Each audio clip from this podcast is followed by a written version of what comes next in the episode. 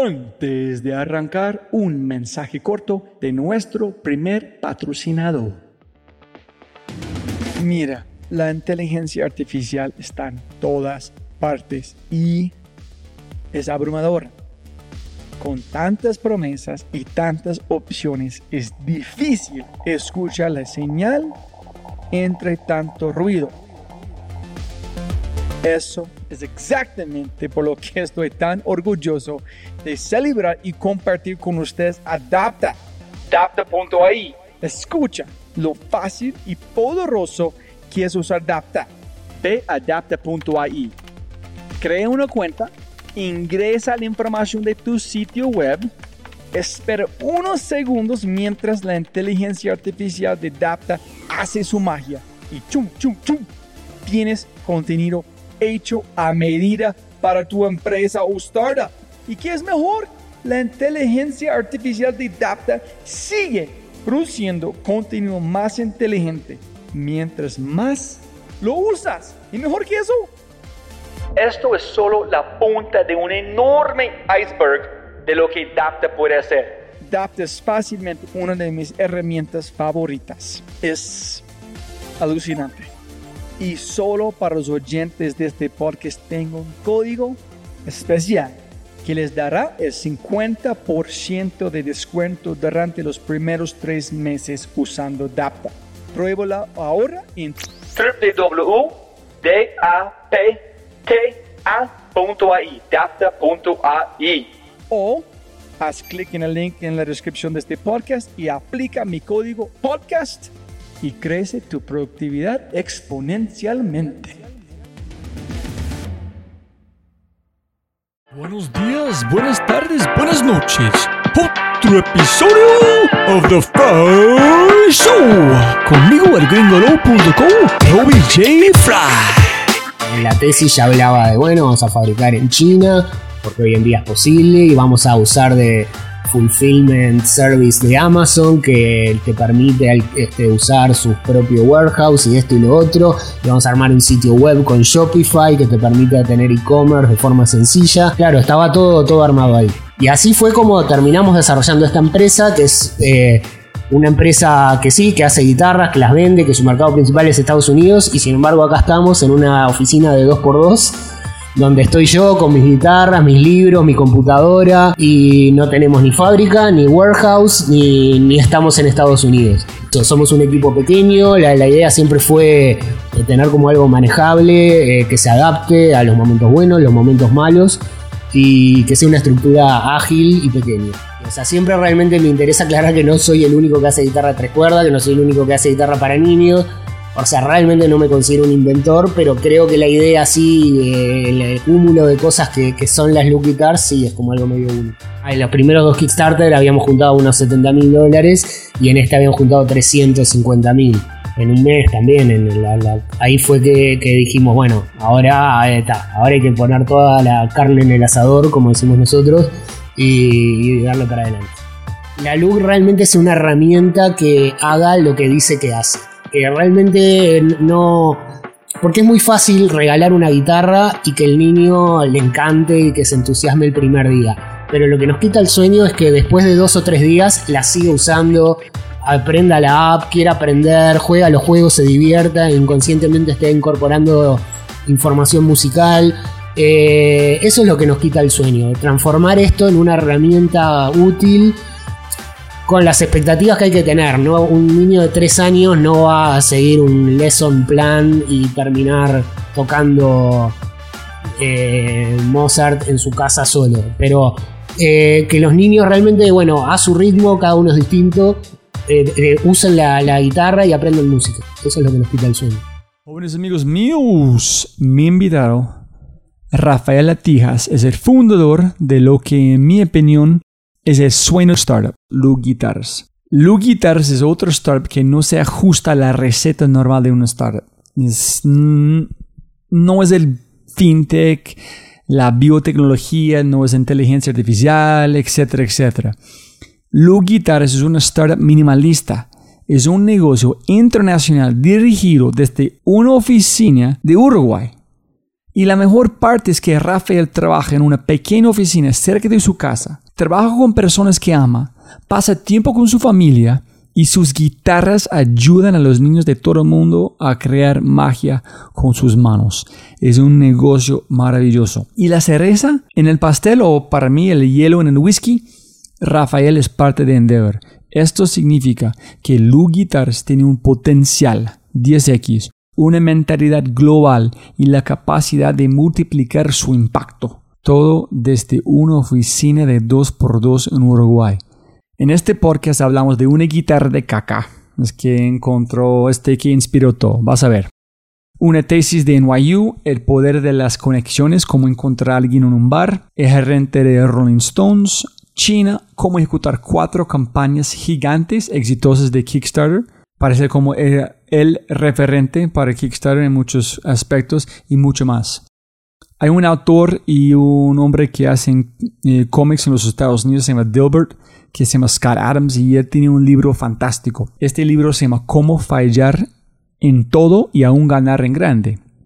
En este libro aprendí un principio y desde este punto yo he aplicado como uno de mis propios códigos personales. Y funcionó muy bien con este podcast y cómo yo me gusta vivir, en qué quiero lograr. Y la idea es esto. Ser uno de los mejores futbolistas, músicos, artistas o startups, etc. es casi imposible, porque la suerte está en tu contra. Ser excepcional en múltiples áreas y luego combinarlas te permite construir y tener éxito en casi cualquier cosa, pero sin embargo si estás dispuesto a aplicar la disciplina. Rafael ha llevado esta teoría de combinación al límite él no inventó la guitarra de tres cuerdas, no es el mejor músico, no es el maestro de marketing o diseño, no tiene bodega enorme y no vive en Silicon Valley. Sin embargo, es único y está en el 1% superior del mundo porque combinó todos esos aspectos para crear el negocio Lu Guitars. El resultado de aplicar esta idea es que terminas literalmente diseñando tu vida. Construyes una vida llena de creatividad, familia, viajes, amigos, ayudas a las personas y ganas dinero al mismo tiempo. Y eso es música para los oídos. Jóvenes amigos míos, si deseas obtener más información sobre este podcast, los libros, los sitios web, las personas o los enlaces para conectarte con mis invitados, puedes encontrarlos en thefryshow.com. Y si es la primera vez que escuchas el podcast, bienvenido. Mil gracias por escuchar. Si es un fanático de The Fry Show, estás en mi lista de navideña. Y por favor, si disfrutas de la información en el podcast, tómate un momento y compártela. Deja un comentario o envía mi mensaje. Eh, puedes encontrarme en todas las redes sociales como arroba R-O-B-B-I-E JFRY como. Además, si deseas suscribirte a mi correo semanal 747 7 cosas para 7 días, thefryshow.com forward slash correo. Este episodio es patrocinado por Corbus Clan. Sí, sí, sí, Corbus Clan. Corbus Clan es la compañía que yo, Robbie J. Fry, el gringolo.co, cofundé con dos grandes, grandes socios, Humberto Caravid y Daniel Guaterro. Corbus Clan, aceleramos la innovación de las empresas, nos remangamos con nuestros clientes para resolver juntos sus problemas. Con más de 30 años de experiencia, combinamos el mundo del emprendedor junto con el mundo de las grandes empresas para crear una nueva óptica en torno a la innovación. No hay metodología correcta ni una ruta correcta. Cada empresa, cada persona y cada problema es único y por lo tanto merece una curiosidad distinta. Construimos relaciones a largo plazo con nuestros clientes para comprender la naturaleza de sus problemas y, obviamente, acelerar la innovación. No tenemos respuestas, solo más preguntas. Nos encanta lo que hacemos y creemos que a ustedes también. Mándenos un mensaje Gracias. Antes de comenzar, quiero tomar un momento para agradecer a mis patrocinadores por hacer posible este podcast. Quiero tomar un momento para decir muchísimas gracias a ellos. Número uno, en concreto, En concreto es una consultora colombiana con su método propio y ese método es que conecta a las personas con la innovación y la estrategia para transformar las organizaciones. Café Matiz, desde las altas montañas antioqueñas, Café Matiz es de los cibarritas colombianos y gracias Café Matiz por los regalitos para mis invitados. Muchas gracias. Protección está obsesionados con el futuro de los colombianos y trabaja por esto. Quiere que las personas tomen decisiones hoy, hoy, hoy, hoy, en función de alcanzar sus proyectos y sueños a través del ahorro. Cabeza rota, mis compañeros, mis gran compañeros desde cero. Color, sudor y gráfica. Toman cualquier proyecto y lo convierten en magia a través de diseño. Con ese dicho, jóvenes amigos míos, arrancamos con el show. Episodio 133. El episodio se llama Lu Guitars, Startup Minimalism. Con el fundador de Lu Guitars, el increíble Rafael Atijas. Sonido, sonido. Aló, aló. Hola, hola, hola, hola, hola. Perfecto. Sí, señor. Eh, Rafael, siempre puede ganar más plata, no más tiempo. Gracias por su tiempo. Por favor, muchísimas gracias. Tremen- tremendo honor que hayas venido hasta aquí. Cuéntanos, eh, yo sé que es la misma pregunta, pero muy rápido, ¿qué haces? ¿Quién eres? Pero también yo siempre, cuando estoy visitando otros países, me gusta entender la cultura, dónde viene la gente, porque Givers, belga, lo Ajá. otro es como de, de, de Polonia, etcétera, etcétera. Entonces, cuéntanos sobre tu familia. Muy tu bien. papá es un emprendedor en un sentido también, ¿no? Sí, claro, sí, sí, sí, sí. Bueno, yo soy Rafael Atija, soy el fundador y director de Look Guitars, que es una empresa que básicamente hace guitarras para niños. Esto es una idea que a mí se me ocurrió hace unos 8 años, 9 años, la lanzamos y bueno, desde ese momento que me dedico a esto. Estamos aquí en Montevideo, donde viví toda mi vida, excepto unos 4 años que viví en Nueva York, que fue en realidad donde se me ocurrió la idea, donde la, estaba haciendo una- un máster ¿Dónde estás estudiando? en NYU. Ah, ok, chévere. ¿En ¿Cómo en, estudiaste que en diseño de industrial? No, o- no, estudié un máster en marketing integrado, que es algo bastante similar a un MBA, pero bueno, no es un MBA, es este es, es como más, más en, en marketing y, y mi- y el, la tesis, el trabajo final, era, el- eh, era un plan de negocios, algo de una idea que a uno se le tenía que ocurrir, y ahí fue que se me ocurrió la idea de Look Guitars y, y- y así nació. Felizmente estoy conectando los puntos porque estamos en un espacio aquí. Atrás hay muchos libros de marketing. También, sí, sí, Hay, hay ¿qué está guitarras eléctricas y libros de marketing. Una Sí, estaba pensando en cuando vamos a hablar de sus Kickstarters. Dice, dice, "Ush, the web copy, los videos es espectacular. ¿Quién- Bueno, ¿Cuántas personas pagaron para hacer esta parte? Pero ya hay mucho más sentido si estudiaste eso. y bueno, ¿qué más te puedo contar? Acá estamos en una oficinita que es muy pequeña y que queda a dos cuadras de mi casa. Y bueno, acá todo en Montevideo es, es así eh, y creo que es algo que me, me gusta o por lo menos como que me terminé de acostumbrar a, a esa forma de, de vivir. Y bueno, vengo de una familia normal, sí, mi padre es, es un arquitecto veterano que, que- que tiene un estudio de arquitectura bastante conocido acá en Uruguay familia judía, laica, eh, bueno, este, ¿Desde dónde? bueno, mi, mi madre es nacida en Uruguay, mi padre es nacido en eh, Yugoslavia, en realidad, y escapado Ah. de la guerra, en, en, este, pasó por Roma, después vino Sí. a, a Latinoamérica, y, y bueno, pero es, es más uruguayo que, que- que yo, creo. ¿En llegó cuándo? ¿Sabes? Sí, sí, él llegó de pequeño, llegó. eh, bueno, primero estuvo dos años en, en Roma, creo, o quizás un poco más, y llegó más o menos cuando tenía unos. Este. 10 años acá.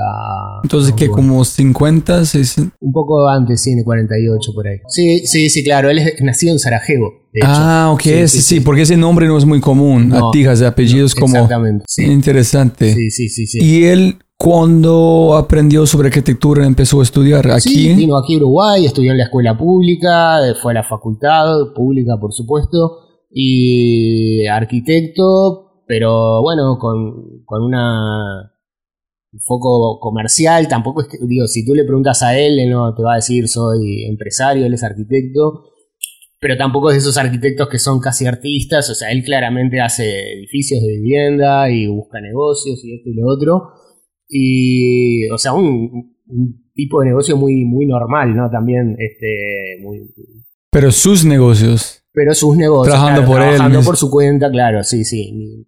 En eso como que lo heredé de él, la, idea de, bueno, no, me imagino trabajando este, durante mucho tiempo, si bien obviamente en mis comienzos sí lo hice, este, una vez que te digas a lo tuyo realmente es muy difícil volver atrás y decir, bueno, a partir de ahora voy a cumplir un horario, reportar a tal persona.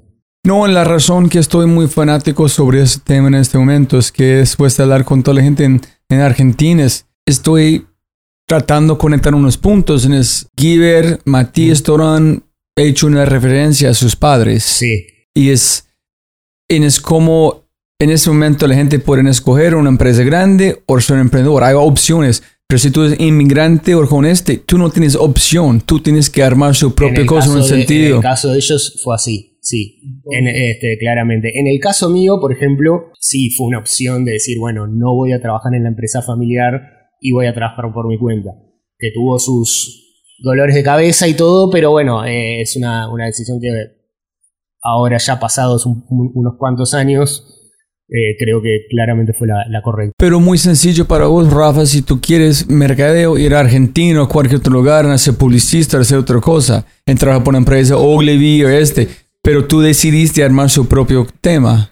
Sí, eh, es verdad, pero en realidad yo no, hasta que no se me ocurrió esta idea y hasta que no la llevé adelante, realmente no, no me consideraba a mí mismo un, un emprendedor. No soy de esas personas que a los 15 años pusieron un puesto de limonada y después vendían no sé qué. Y después, o sea, no soy un emprendedor serial. No me imagino, por ejemplo, vendiéndolo y haciendo otra cosa. Es como que se me ocurrió esta idea y dije, esta idea yo la voy a llevar adelante pero cuando ingresé a la universidad, eh, yo me imaginaba trabajando capaz en el mundo de la música, de la industria de la música, que era un poco lo que me gustaba. Y fue después que, que, bueno, que se me ocurrió esto de. Y Entonces, ¿cómo su padre le gustó música o su mamá? ¿Cómo empezaste?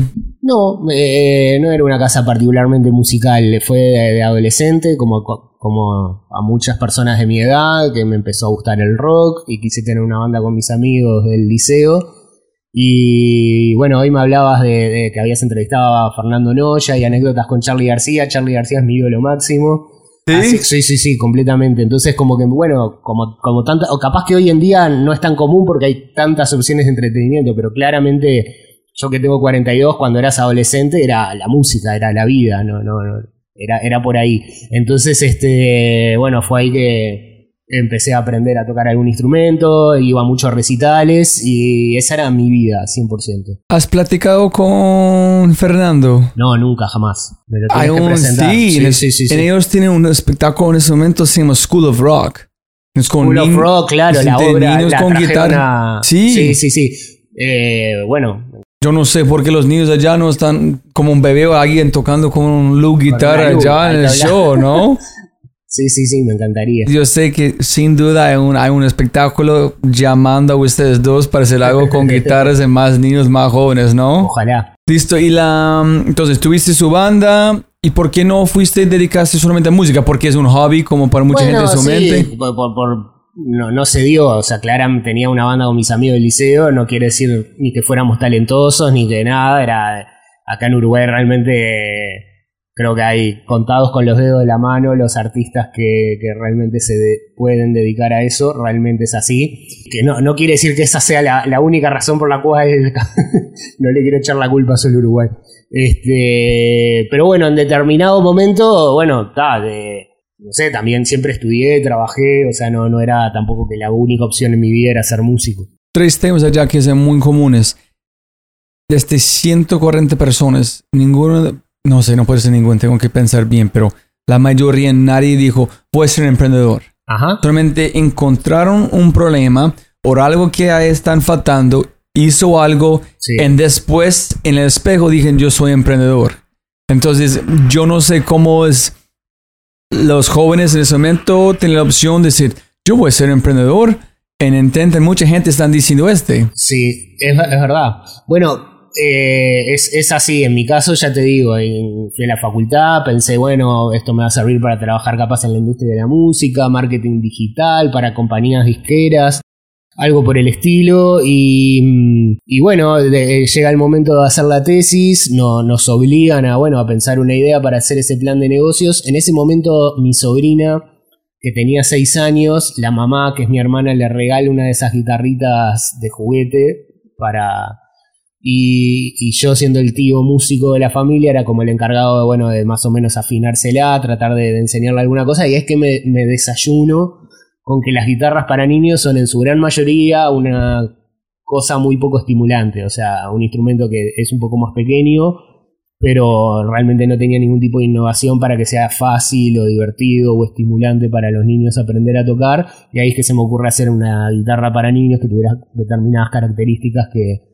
que- y ahí, bueno, es como tú dices, se me ocurre esa idea, quiero llevarla adelante y en determinado momento digo, bueno, estoy emprendiendo, pero no fue que me, me lancé a eso. Rafa, yo escuché como vi una charla, una presentación que tú hiciste brutal en una conversación recientemente en noviembre con un canal aquí en YouTube o algo allá. Ajá. Pero cuéntanos sobre las chispas o los neurones, cómo están conectando.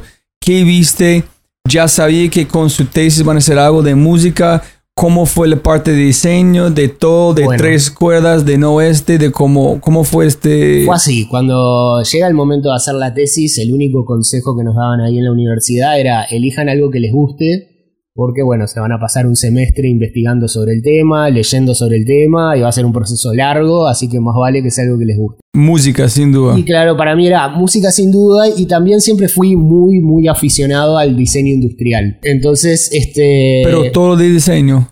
Piensa que es porque es su padre, como O quizás- líneas, Quizás formas. sí, sí, sí, sí, quizás sí, pero bueno, siempre tuve como, como aficionado, pues nunca estudié eso, ¿no? Pero realmente me, me gusta mucho cuando veo, no sé, algo que me gusta, ya sea o una guitarra, o una taza, o una cafetera, o una computadora, algo me gusta si está hecho con buenos materiales, si veo que está bien diseñado, que está bien pensado. Entonces como que siempre tuve esa, ese gusto por el diseño industrial, el diseño de productos.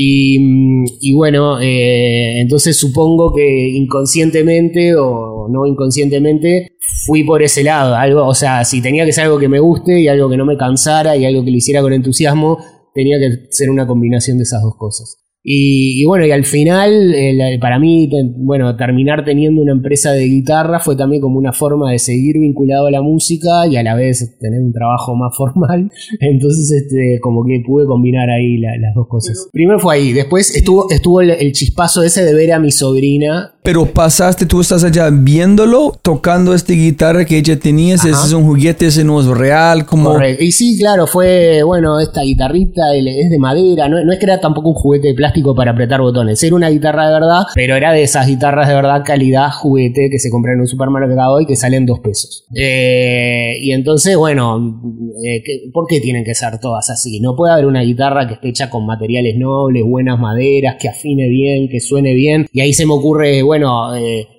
que tenga tres cuerdas, porque con tres cuerdas eh, ya es suficiente para tocar acordes básicos y tocar cualquier canción, y al haber menos cuerdas es más fácil, ident- es más rápido aprender a tocar, es más fácil identificar qué sonidos están sonando, y obviamente al ser un brazo más angosto está mejor adaptado a las manos pequeñas de los niños. Entonces, primero, tú estás cazando algo para como masticar en encontraste este en las chispas, boom, boom, boom, voy a hacer este.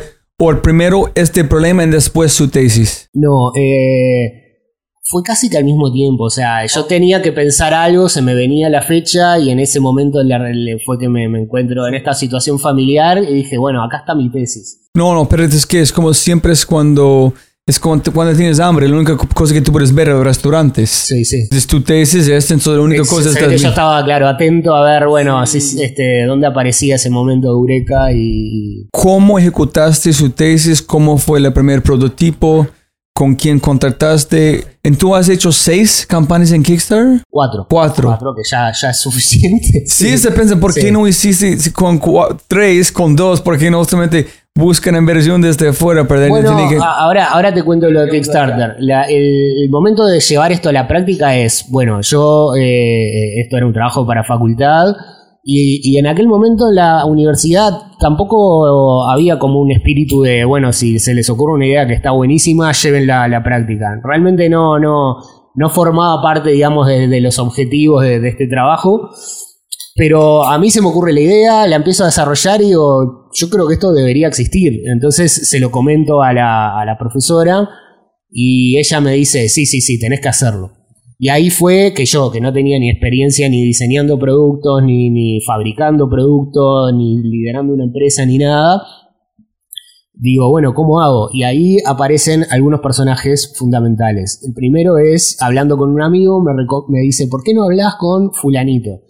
Que es un equipo de diseñadores industriales de aquí de Uruguay, Menini Nicola, eh, Carlo Nicola, Agustín Menini y Lucía Guidali, que son diseñadores industriales que están como se especializan en productos para niños y con madera. ¿Aquí? Aquí en Uruguay, en Montevideo. Eh, jóvenes, son bárbaros. Yo no los conocía, no tenía la menor idea quiénes eran. Yo ya hacía tres años que estaba en Nueva York, estaba un poco desconectado, porque acá medio que nos conocemos todos, pero tampoco es que nos conocemos absolutamente todos, justo a ellos no los conocía.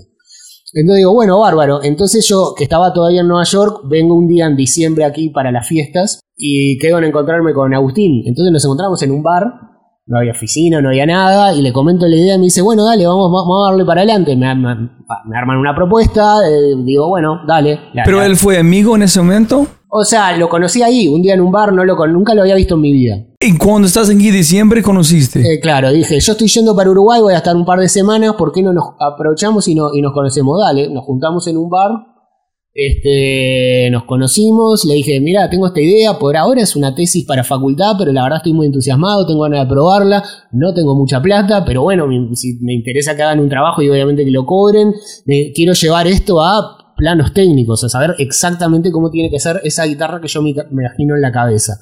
Y así empezó un proceso que fue realmente divino porque fue como un proceso que yo me saqué las ganas como de diseñar, entre comillas. En mi caso haciendo dibujos en una servilleta, en el caso de ellos interpretando eso, aportando por supuesto también lo suyo. Y arribamos a la primera versión de, la, de las Look Guitars. Y después, eh, bueno... ¡Qué suerte! Sí, sí, Llegar a su país, visitar, encontrar gente que están brutal en hacer exactamente lo que tú necesitas y con un énfasis en niños. Sí, exactamente. en su país acá.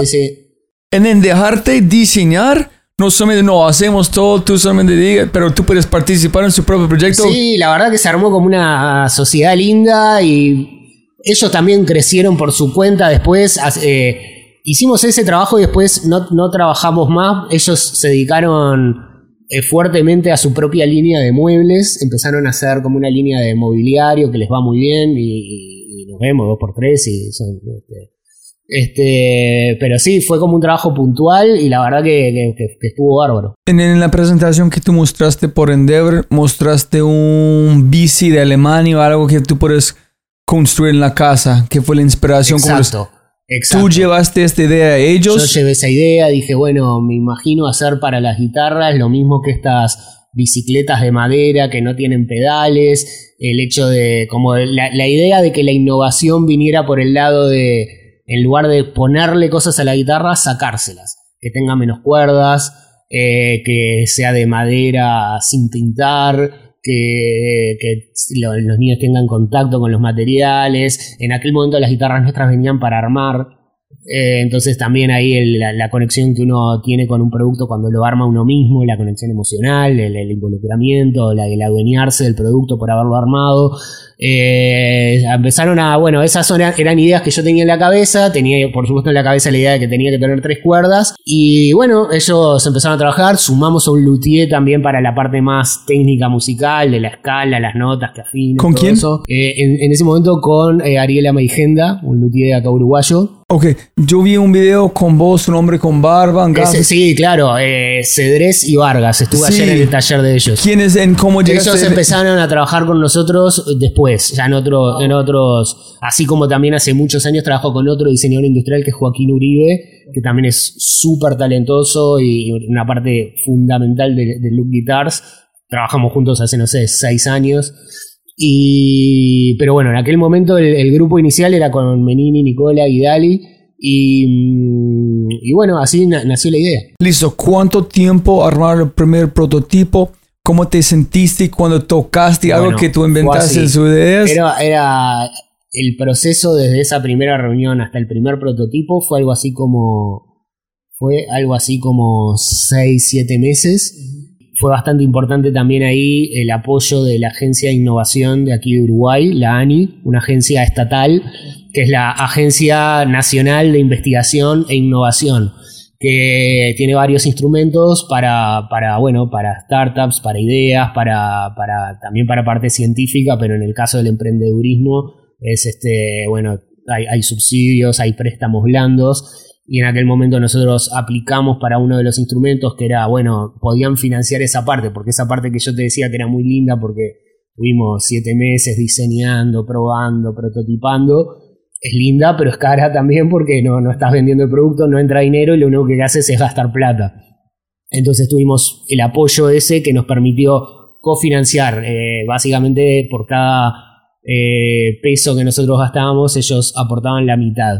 Entonces y mira, una pregunta, tú podemos editar desde afuera si tú quieres. Tú mencionaste ellos bastante veces en otras conversaciones. Sí. Yo quiero saber si es de verdad, porque hay muchas instituciones, unos en Colombia, dicen que ayudan, que hay gente que dicen que, pero en verdad no han hecho nada. No, no, no. Pero yo quiero saber, ellos de verdad es como... es una de las pocas partes del Estado uruguayo que realmente, o, o, del gobierno, como... Bueno, yo diría además del Estado porque claramente es como un, una agencia técnica con, con este, hacen bien las cosas, el, bueno, el, el, gobierno realmente le ha dado recursos y, sí, yo creo que no vas a encontrar casi emprendedores aquí en Uruguay que no hayan tenido una buena experiencia con la ANI. Y la verdad es que apoyan desde emprendimientos eh, muy tempranos y muy pequeños de gente que recién está, chiquilines de 18, 19 años que tienen una idea y ojo, la tienen que presentar y tienen que presentar un plan de negocio, no tiene que ser solamente una idea loca, tiene que haber una, una posibilidad de escalamiento, de que eso se transforme en una, en una empresa que contrate gente, que pague impuestos y todo.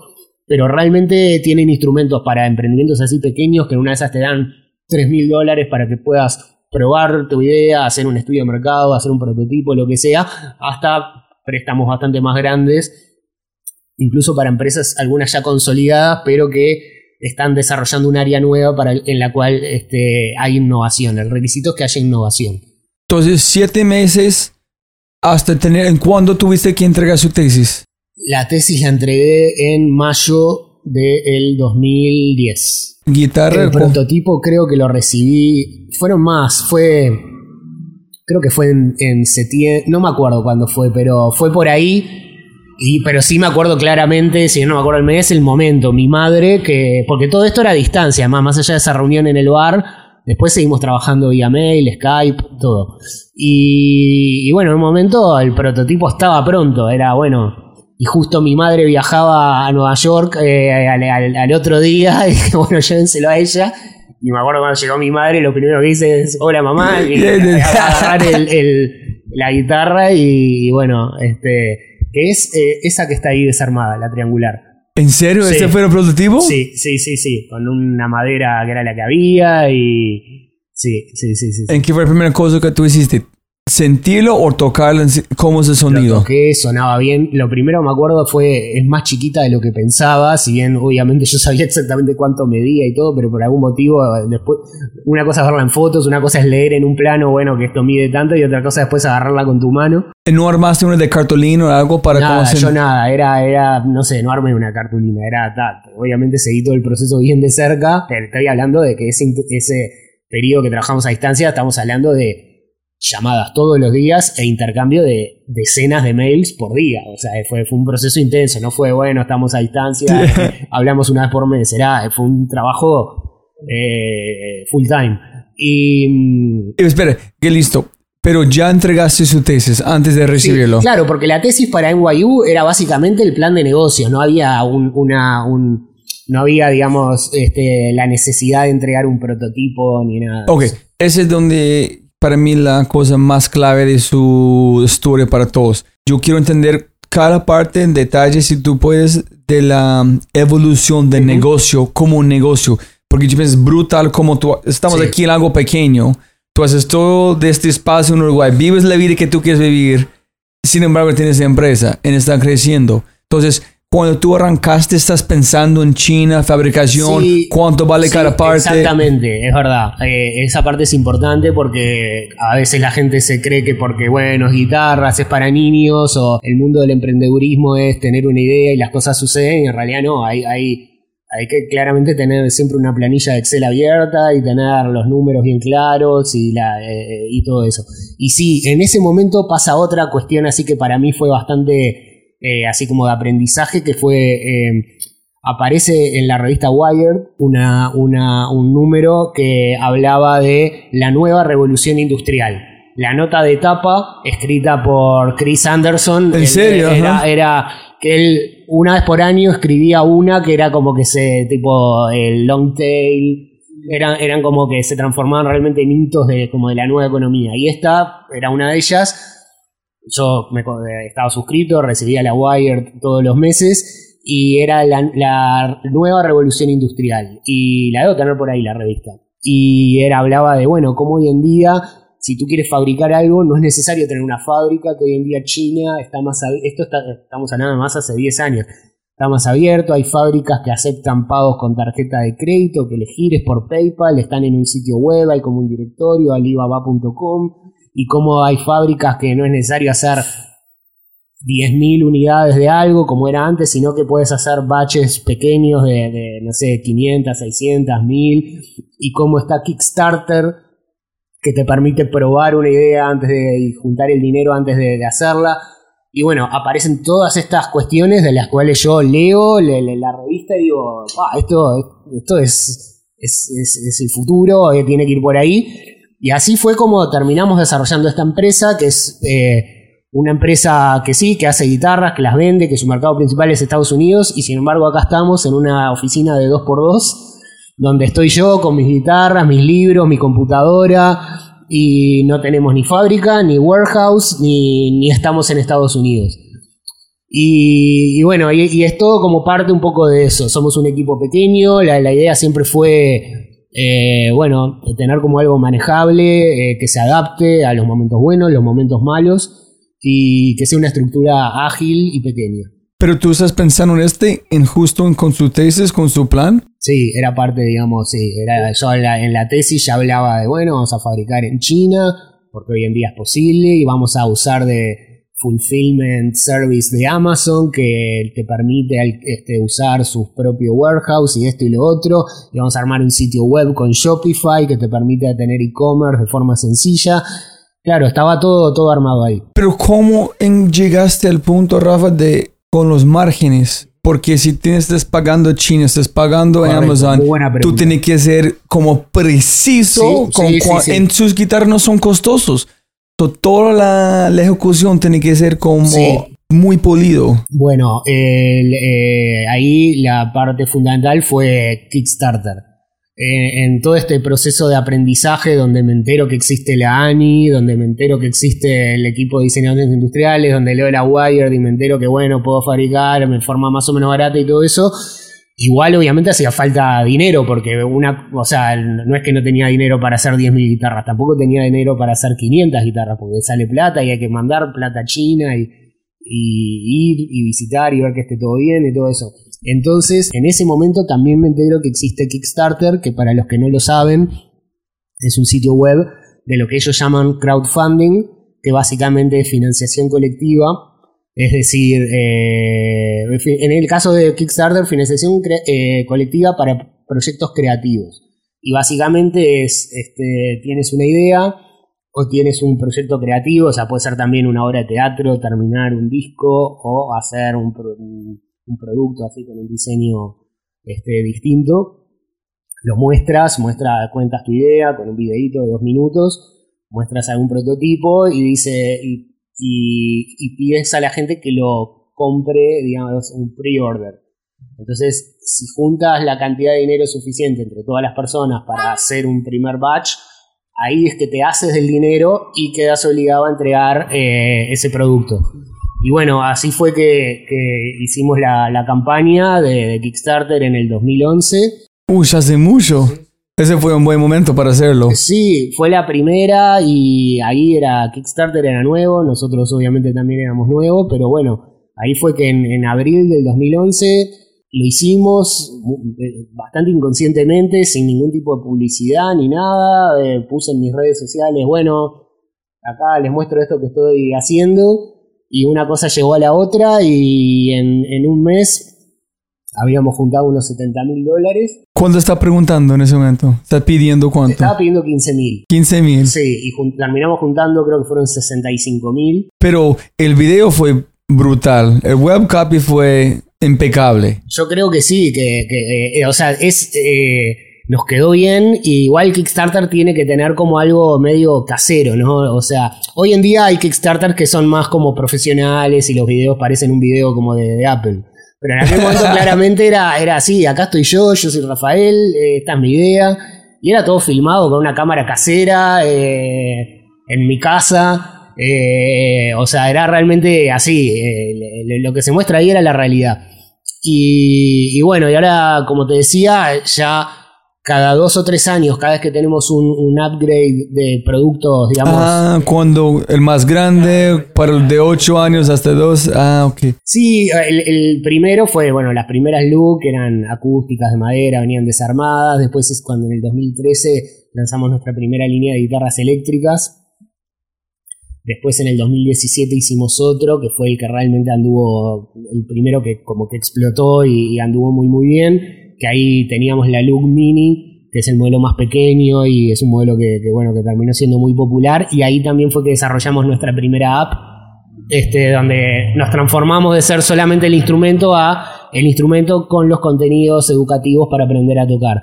Y ahora en octubre de este año hicimos el último que fue con bueno, la nueva línea de guitarra. ¿Cómo invertiste en con quién invertiste para diseñar la aplicación? ¿Ustedes hicieron fuera de house también? Fuera de house, sí, ahí era un expertise que nosotros no teníamos y armamos un equipo. Eh, bueno, también gente de aquí de Uruguay, eh, un estudio de, de diseño de apps que se llama Invenio. Y una contratamos como una project manager, Sofía Bategasore, que es una histórica acá del Uruguay de los videojuegos con contenido educativo. Entonces, la nosotros sabíamos que queríamos hacer que aprender a tocar música fuera divertido como jugar un juego, pero que realmente estuvieras aprendiendo.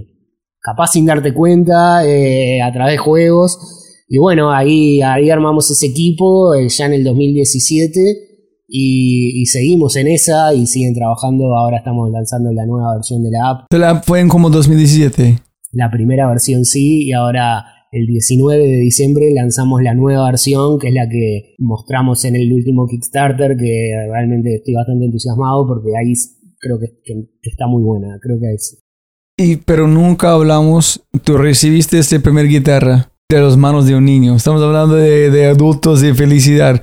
Cuando viste en las manos de un niño o una niña y dijiste, ah, sí, funcionó. Porque funcionó para vos, Sí, pero sí, su, su cliente es el niño. fue con el tiempo. Al principio, claro. Bueno, más allá que habíamos hecho tests y pruebas y eso, siempre eran como tan muy puntuales. Y en determinado momento, bueno, empezamos a recibir primero en redes sociales y eso, fotos de padres contentos con los nenes, con sus hijos y todo, algún comentario de que, bueno, mi hijo realmente está entusiasmado, está tocando. Pero hubo una vez que un profesor de música de una escuela de New Haven en Connecticut eh, nos dijo, bueno, estoy usando las LUG en mi clase, tengo como 100 alumnos, eh, tengo alumnos que nunca habían podido tocar la guitarra, gracias a esta guitarra están tocando, tengo algunos alumnos incluso con algunos problemas de, de como de comportamiento, relacionamiento y que no tenían la- el confidence necesario como para, eh, bueno, tocar en el show de fin de año y con la luz están participando y contentos y aprendiendo y me mandaba los videos de ellos tocando y ese fue como un momento así de decir, bueno, funciona, esto es algo lindo, esto es algo que hace bien. Pero hiciste todo sin testearlo con un niño. hicimos, hicimos el testing que uno puede hacer en forma casera, claro, no, no, eh, yo lo probé acá con niños, pero íbamos a una escuela de música, lo probamos, pero teníamos, no sé, un prototipo, dos, tres, no, no podíamos tampoco hacer una prueba de un año o de medio año y ver la evolución de un niño antes de lanzar el producto. Era Pero, pero invertiste un montón sí, en testear algo que Sí, tú sí. piensas que van a ser genial. Claro, pero no lo sabes hasta que no lo ves, es verdad. Y sí, capaz que lo correcto hubiera sido, bueno, eh, ir a un laboratorio con, con, niños y no sé no, qué. No, sí, pero es como, hiciste el Kickstarter, tiene que, como el primer Kickstarter tuviste que entregar cuántas luz? Unas 500. 500. Supuestamente de 15 personas que no pueden usar, que no funcionan, todos están bravos. Pero recibiste mensaje brutal, funciona. Sí, por suerte, claro, es verdad, que había la posibilidad esa de que, bueno, eh, recibiera 500 denuncias de esto no funciona, pero no fue así. Pero obviamente tampoco es que recibes la guitarra y al otro día tu hijo se transforma en Eric Clapton. Entonces, digo, claro, no, no, no es tampoco que, bueno, hubo un momento que, bueno, entregué las guitarras un lunes y el martes eh, la confirmación de que esto funciona. Fue como algo, algunos niños la usan más, otros la usan menos, algunos padres saben de música y le enseñan a sus hijos algunos no, algunos realmente, bueno, la recibieron, se entusiasmaron un par de días y después no la tocan, pero después justamente con el tema de transformar la compañía en no solo el instrumento, sino los contenidos educativos, el, plan era ese, que no sea solamente un producto, bueno, que, quede ahí de adorno, sino que sea algo que, se use. No, es yo, yo como compré un ukulele para aprender, para tocar, hacer con mis niñas, pero cuando yo empecé a tratar de jugar con ellos, fue muy ancho. Ellos no pueden hacer una de las cuerdas, entonces tengo que esperar un poquito más. Pero con este tamaño es perfecto para hacer cualquier cosa.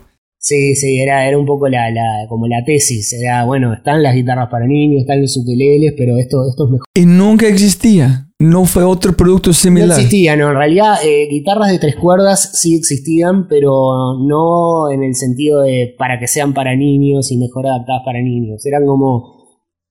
Había como guitarras caseras eh, que usaban los bluseros del Mississippi a principios del siglo XX y que en general las hacían con una caja de madera de cigarros, en general, un palo y tres cuerdas tensadas y tocaban slide. Tocaban ah, así y, entonces hay como un, estilo de música de blues rural del sur de Estados Unidos que en general se tocaba con guitarra de tres cuerdas. Eh, o sea que el invento no es la guitarra de tres cuerdas, el invento, si se quiere, es como, bueno, eso para niños en un tamaño X y que esto que lo otro. Fuiste el único en un sentido. En ese sentido, creo que sí. O sea, siempre realmente me interesa aclarar que no soy el único que hace guitarra tres cuerdas, que no soy el único que hace guitarra para niños.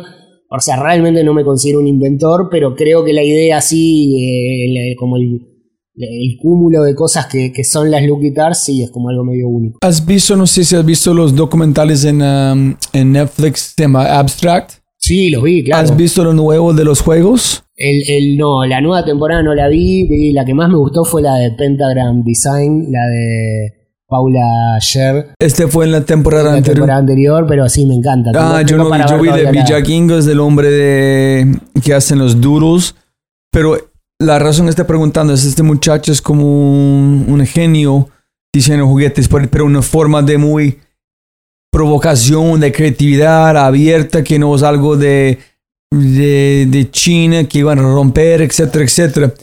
Pero ella fue a China en alguien han clonado su empresa.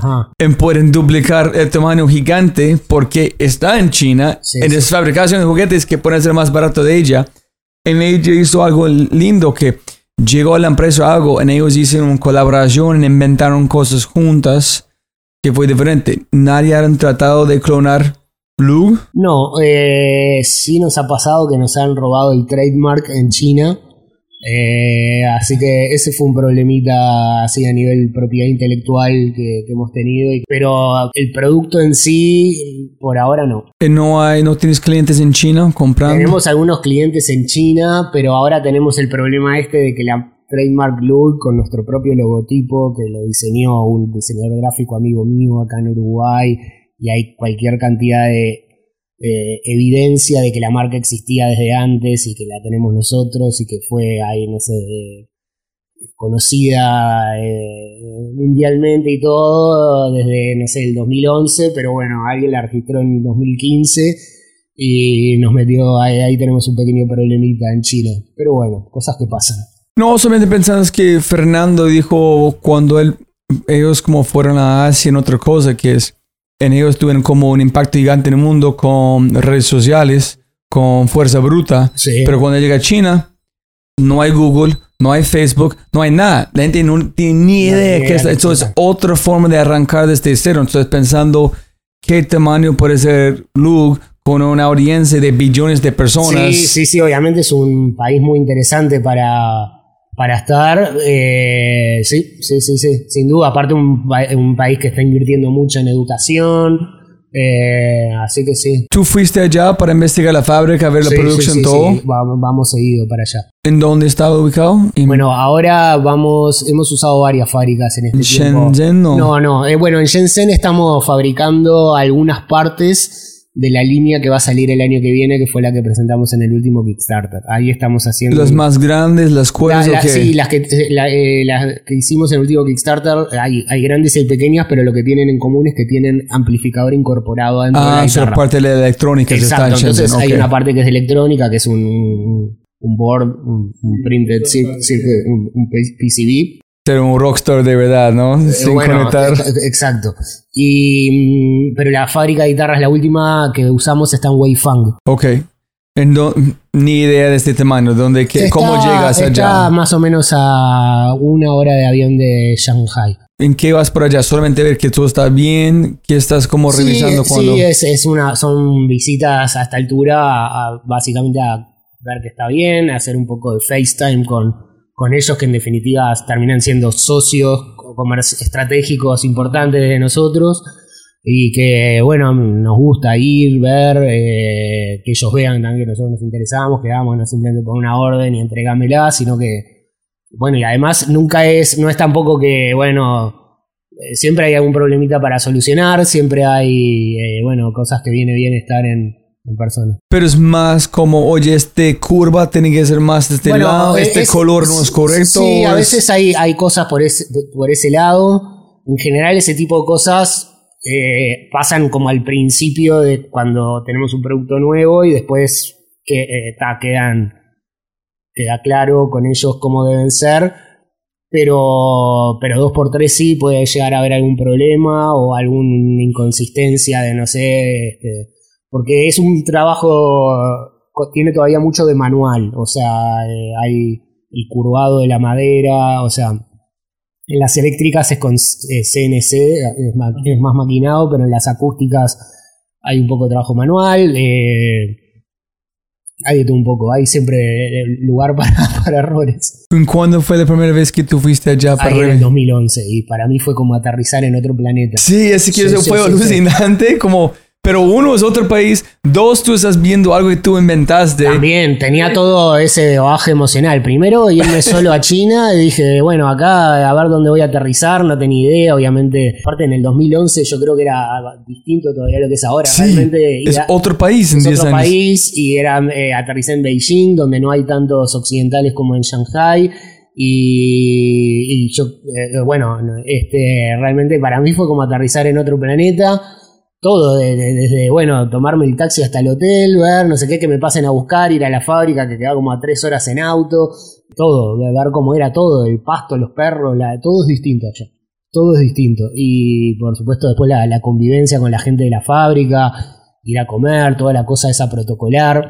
Eh, La verdad que es muy, muy interesante. Es cansador también porque, bueno, ir hasta allá, sobre todo desde Uruguay, ¿no? O sea, porque una cosa es ir desde San Francisco, Nueva York, donde es largo el viaje, pero acá son 36 horas más o menos lleva llegar a China desde Uruguay. Y además de que obviamente con 12 horas de diferencia el jet lag te, te hace pelota. y este y ah, el ritmo allá realmente es muy intenso porque eh, bueno, arrancas temprano para la fábrica, ves en la fábrica, tampoco todo es color de rosa, siempre hay algún problemita para charlar, para negociar, para esto, para lo otro, después vas a comer, después vuelves a la fábrica, después vas a cenar, eh, traductores, o sea, es, es un ritmo intenso. ¿Y cómo encontraste la fábrica en primer lugar que vale la pena comprar un ticket y ir hasta allá? Bueno, fue a través de Alibaba, como estaba ahí en la revista de, de Wired. Tiré un montón de, de emails, responden unos cuantos, de esos cuantos que respondieron hacer un poco de sentido común, a ver cuáles parecían que podían ser legit, ¿no? Bueno, entonces avanzar por ahí, pedir muestras, hasta que quedó seleccionada una y Muestras bueno, que ellos enviaron hasta aquí, hasta Uruguay. muestras que las enviaron a, a Uruguay, ¿Cuánto tiempo? no me acuerdo, pero procesos de meses. Sí, está sí, pensando. sí.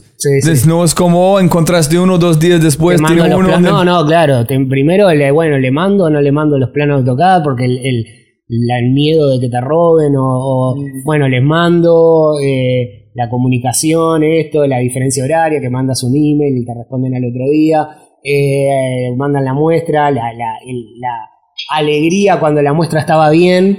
Y, pero igual la duda y el miedo de, bueno, tengo que girar, no sé, 20 mil dólares a alguien que nunca le vi la cara, que está en el otro lado del mundo. Entonces, en- fue en ese momento que hacemos el Kickstarter y cuando veo que el Kickstarter camina bien y que íbamos a tener el dinero para hacerla, dije, bueno, yo voy a ir a China y los voy a conocer.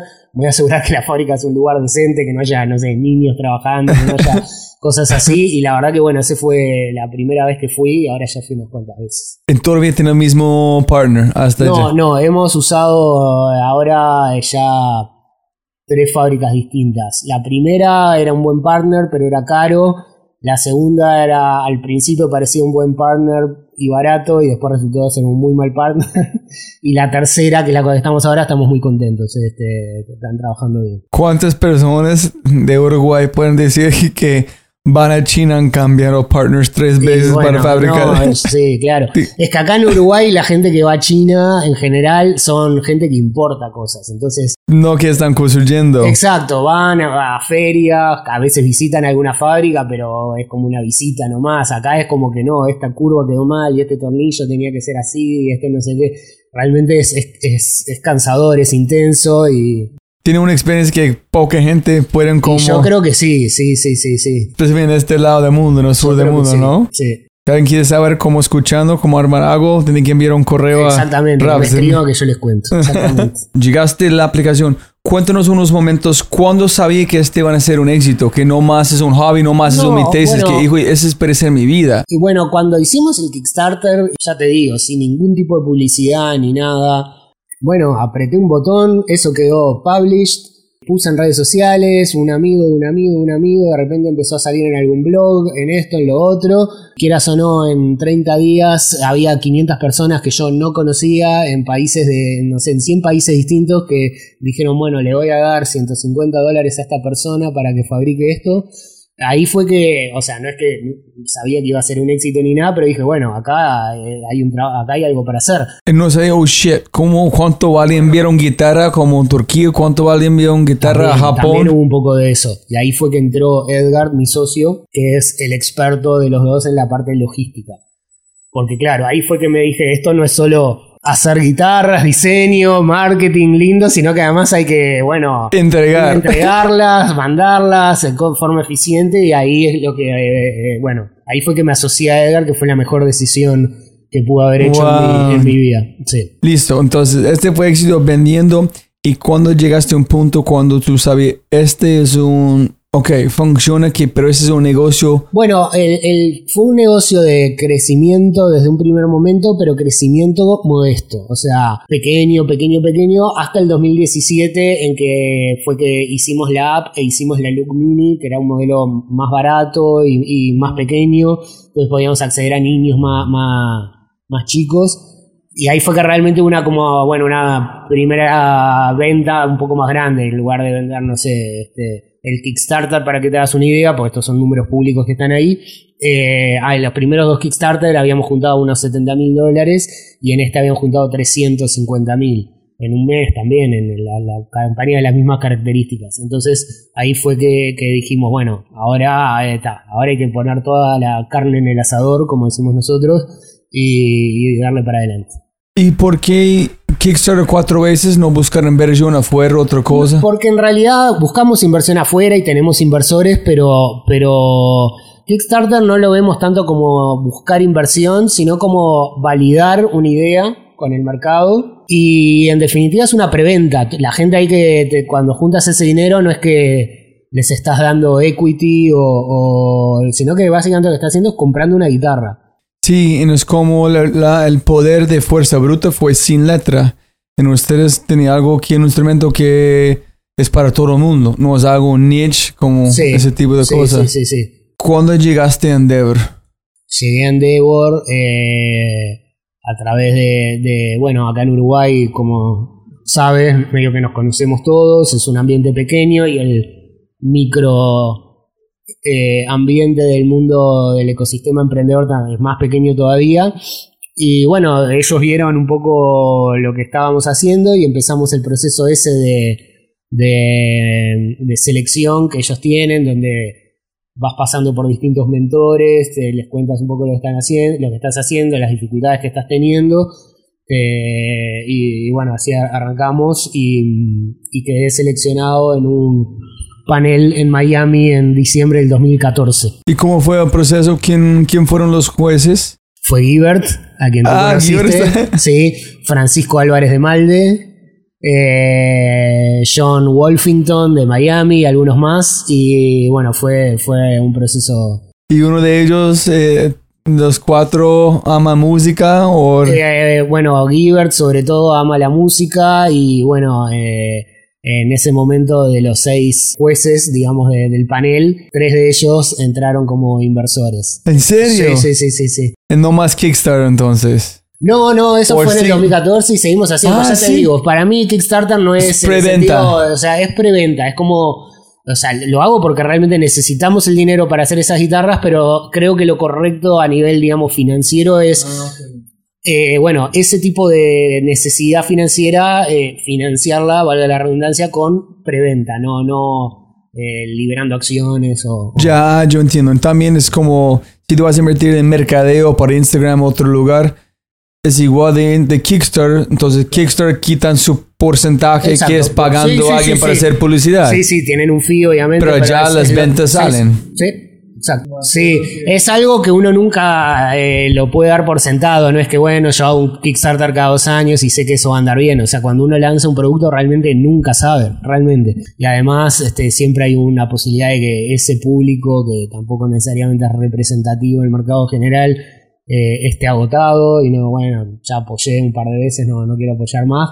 Pero por ahora lo venimos haciendo cada dos o tres años y por ahora nos ha funcionado. ¿Y ustedes van a hacer otra campaña o eso es? Quizás, pero no, realmente no lo sabemos. Ahora, este, pues, acabamos de terminar uno y realmente es un proceso súper intenso que te deja agotado y ahora estamos muy enfocados en producir y entregar esas guitarras. Así que antes de ah, ponernos a pensar en hasta abril 2020, ¿no? Hasta abril 2020. ¿Y dónde la gente puede comprarlos? O comprarlas. Bueno, tenemos nuestra tienda online que es lookguitars.com. Pero ¿y por qué no con Amazon o con También, también, sí, las tenemos en Amazon y también las tenemos en algunas tiendas. Nosotros, claro, tenemos como una parte de venta directa que es básicamente a través de nuestro sitio web, pero también en Amazon. Y eh, B2B, que es eh, vamos a ferias y vendemos en jugueterías, tiendas de instrumentos musicales. ¿Cuál es el gran porcentaje de las ventas? ¿Vienen de dónde? Eh, más o menos un 60% de las ventas vienen de venta directa. De su sitio. qué suerte. espectacular. Es mucho más antifrágil de cómo depende de otras. Sí, sí. Sí, la verdad que sí. Yo tuve como unos amigos hablando de este podcast que hicieron algo con llantas y todas sus ventas importando desde China en exportando, pero fue con distribución de gente pequeño cuando el precio de barril bajó quebrado. Entonces debe mucha plata porque no fue venta directo de su sitio, fue ventas de personas que, deben, sí. sí. bueno, en, la industria amiga pasa eso también, sobre todo la gente que le vendía, por ejemplo, a Toys R Us y de repente Toys R Us quiebra y capaz que te debían, no sé. Entonces nosotros, por ejemplo, cuando le vendemos a tiendas, hoy en día estamos como muy enfocados en specialty stores, que son la típica juguetería de, barrio, linda, pequeña, que hablas con el dueño, te pone una compra pequeña, pero te paga ahí, o a lo sumo a los 30 días, y a lo sumo es una venta, yo que sé, de 500 dólares, 1000 dólares. Entonces no tenemos esos grandes clientes que también implican grandes riesgos y grandes esfuerzos financieros que hemos tenido. En algún momento hemos cerrado alguna venta, por ejemplo, con Nordstrom, Neiman Marcus, que te ponen compras grandes te pagan capaz a 90 días y bueno.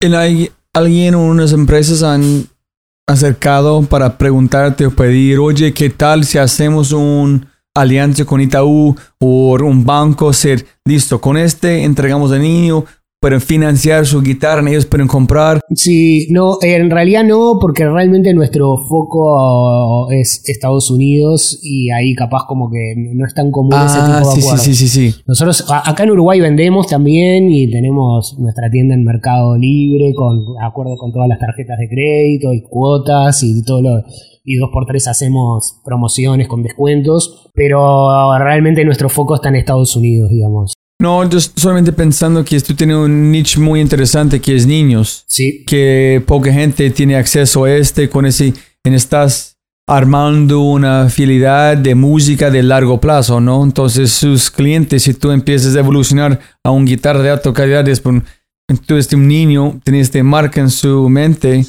ya tiene market share para casi vida, ¿no? Sí, bueno, eh, sí, nosotros realmente como que mm, no, no, no lo vemos de, o sea, estoy 100% de acuerdo contigo, pero realmente no, no, no operamos con ese objetivo. Eh, nosotros realmente incluso veo con muy buenos ojos que la gente compre una guitarra nuestra y un año después compre una Fender. O sea, nosotros lo que queremos es que esta es una guitarra para principiantes, queremos que los niños aprendan, se entusiasmen, agarren la gimnasia esa de tocar un pedazo de madera, ver qué es lo que sucede con una cuerda tensada, las notas, eh, aprenda algo de basic music fundamentals, aprenda a tocar alguna canción y después que pase una guitarra mejor, no, no hay ningún problema con eso. Pero bueno, eh, también nosotros, por un lado te digo eso y por otro lado también vamos eh, expandiéndonos y agarrando otro tipo de instrumentos, entonces, este, obviamente también vamos construyendo una marca que por suerte tenemos gente que nos quiere y, no, y nos y está esperando a ver qué es lo que hacemos. Y por ejemplo, en el último Kickstarter hicimos guitarras de seis cuerdas que anduvieron muy bien. Entonces, ahí también fue como para nosotros decir, nosotros no es que hacemos guitarra de tres cuerdas, nosotros hacemos guitarras para principiantes. Entonces ahora hicimos una de seis cuerdas que es para mayores de 12 años, porque, mm, bueno, también entendemos que capaz para un alguien de 14, 15 años quiere aprender a tocar la guitarra y no quiere comprarse una de tres cuerdas porque quiere comprarse una guitarra más, más tradicional. Entonces también tenemos esas que funcionan con nuestra app y, y les enseña. Cuando llego a Colombia otra vez, voy a, en el año entrante, voy a ir al colegio de mis hijas. Voy a platicar con la, la rectora. Me pregunta, oye. ¿qué tal si podemos como traer un grupo de Me luz? encantaría. Págame, desembarcamos, voy. desembarcamos en Medellín. Sí, ya voy a, yo voy a montar un avión, yo voy a Uruguay, yo voy a traerlos acá. Me encanta. Hija, ella quiere como tocar, como Sí, ella sí, siempre sí, está sí. imitando como una rockera, pero tiene que arrancar con violín. Que, que chévere poder Sí, como sí, arrancar sí. con. ¿Y cuántos años tiene tu hija? Ella tiene como 7.5 años y el otro tiene claro, está bien. 4.9. Ah, ok. Sí, yo tengo un- una niña de 7 y un varón de 4. ¿Y ellos están tocando los dos? Sí, eh, sobre todo el varón, eh, pero yo no los empujo tampoco. la- este, tienen como sus épocas. El varón en un montón estaba todo el día con la luz colgada. Este, y, y bueno. Pero para mí también la cosa que más me gusta es el diseño, que es algo que, sin embargo, no van a tocar colgando se parece muy lindo como algo en la Sí, casa. sí, pero tú sí, que tú dices es para tocar, no, pero es- claro, nosotros queremos que sea una herramienta y que la usen y que la toquen y que si incluso eh, las guitarras son para usarlas y si se les desprende un poquito de pintura no hay que preocuparse, no es una herramienta, no, no, no. Pero sí, obviamente el hecho de que sean lindas y que estén bien diseñadas es importante también para que, que les den ganas de, de tocarlas, de tenerlas ahí, ¿no? este, todo, todo eso es importante. ¿qué han hecho el impacto tener Endeavor en tu lado? Eres- Bueno, mucho, porque cuando acá en Uruguay eh, estás en un país como Uruguay, que somos solo 3 millones de habitantes y que además estamos lejos y somos pequeños y quieres tener un emprendimiento global, eh, todo tipo de ayuda que puedas tener y este, siempre es importante y además... eh, bueno, como en mi caso que no tenía ningún tipo de experiencia ni emprendiendo ni, ni nada, todo eso de, de ir a China, fábrica, esto y lo otro, también hubo mucho de preguntarle a gente que ya lo había hecho antes. Que no era- obviamente no, no conocía a nadie que hubiera hecho una línea de guitarras en Sí, China, pero Con alguien que iba a China, China. que iba seguido, bueno, por contacta- contactarte con gente, alguien que tenía, no sé, empresas que les iba bien, que habían crecido, gente que estaba en Uruguay y, vendía cosas en Estados Unidos. O sea, de, todo el mundo se puede aprender, aprender y es, es lo que te dan Devor, como acceso a gente que, que realmente está en otro nivel. Sí, es que cada vez la gente dice es, llegas, puedes llegar a un punto bastante lejos solo, Pero un punto cuando con su grupo, no, no, con su es mi- network está yo limitado. cuando me toca hablar para emprendedores jóvenes o hacer mentoría, yo doy dos consejos. Uno, saque eh, cuando es muy común eh, decir, tengo una idea, pero no te la puedo contar bien porque no la tengo patentada o no sé qué. Eh, Eso, nadie te va a robar algo que todavía no funciona. Eh, sacate ese miedo, vos no sé qué. Y lo otro es, pidan ayuda, pregunten, eh, agarren el teléfono, manden un mail. En general, cuando es, eh, a menos que vayas y pidas plata, eh, cuando es simplemente decir, bueno, sé que vos hiciste esto, yo nunca lo hice, quiero que me cuentes tu experiencia. En general, la gente está abierta a contestarte, a ayudarte, a decir, bueno, venite el miércoles, tomamos un café, 15 minutos y te cuento, pregúntame. Eso es lo que hay que hacer. To- Todos arrancamos sin saber. Y eso es lo que yo hice y, cada vez que, por más que tenga, que esté ocupado, digo, hay veces obviamente que no puedo, digo, bueno, llamame dentro de dos semanas, pero eh, en general si alguien me dice, mira, quiero hacer un Kickstarter, necesito que hablar 15 minutos contigo, o sea, ¿cómo te voy a decir que no? Es como que todo el mundo eh, eh, funciona así este ecosistema. Y la verdad que en mi, bueno, en mi caso, obviamente, pero hay gente que, que ya es más veterana, que le ha ido muy bien, entiendo que realmente este, y sobre todo cuando están en una red como Endeavor, tienen como esa predisposición a ayudar y a dar parte de su tiempo. ¿Cómo se llama el señor como cuando platicaste con la cervecita en un bar aquí, en- cuando solamente con la bebea? ¿Cómo se llama? Eh, Agustín Benini. Y con Agustín, ¿qué mostraste?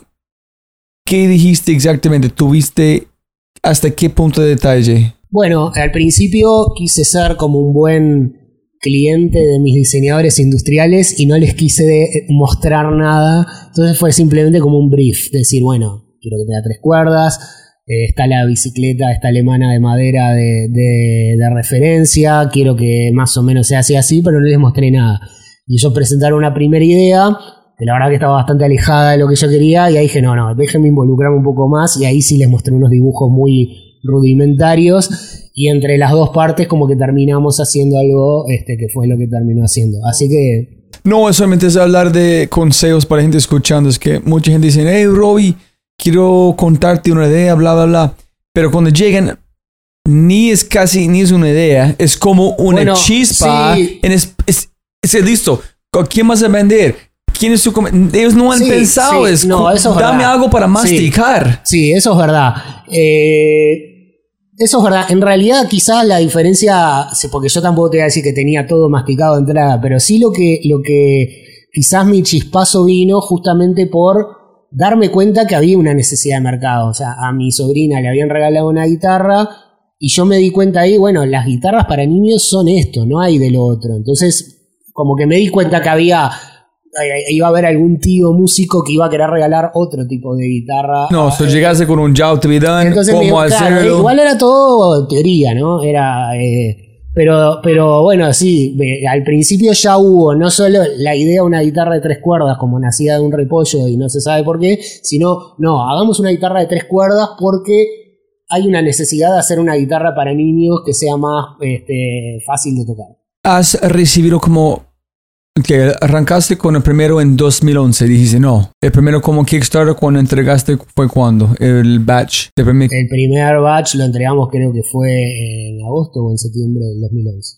entonces ya tienen niños tocando de Hace mucho tiempo, es verdad. ¿Has recibido gente comprando los nuevos o gente Sí, que tiene sí, sí, 13 sí. años diciendo yo arranqué tenía 7? Sí, sí, sí, sí, completamente. Sí, sí, ahora hay una evolución, hay una chiquilina en, en Holanda que el papá le regaló una luz del primer Kickstarter y ella era, tenía creo que 12 años, aprendió con la luz, grabó un disco eh, digital, eh, su primer, un EP con la luz, compuesto y tocado con la luz, Con la 3 o con las tres cuerdas y ahora va por su tercer o cuarto disco, tiene gira por UK, Europa, tiene No una joda. banda indie eh, divina, espectacular, eh, Pip Blom.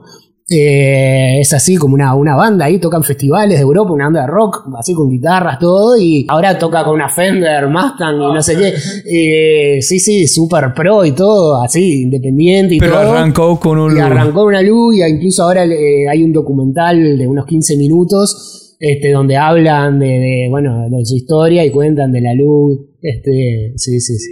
es como yo pienso que es para sembraste, ya estás viendo unos Es flores pequeños, es verdad. pero imagínense en siete más años la cosecha que vas a tener. Ojalá, sí, la verdad que ya te digo, la idea con las LUG no es tampoco, bueno, formar pequeños Mozarts, ni que la gente termine dedicándose a la música necesariamente. Yo veo la música como los niños realmente todos deberían tocar un poco de música, así como todos los niños deben jugar a la pelota y, y estudiar y divertirse y jugar y ver la tele un poquito y aburrirse otro poco y no hacer nada.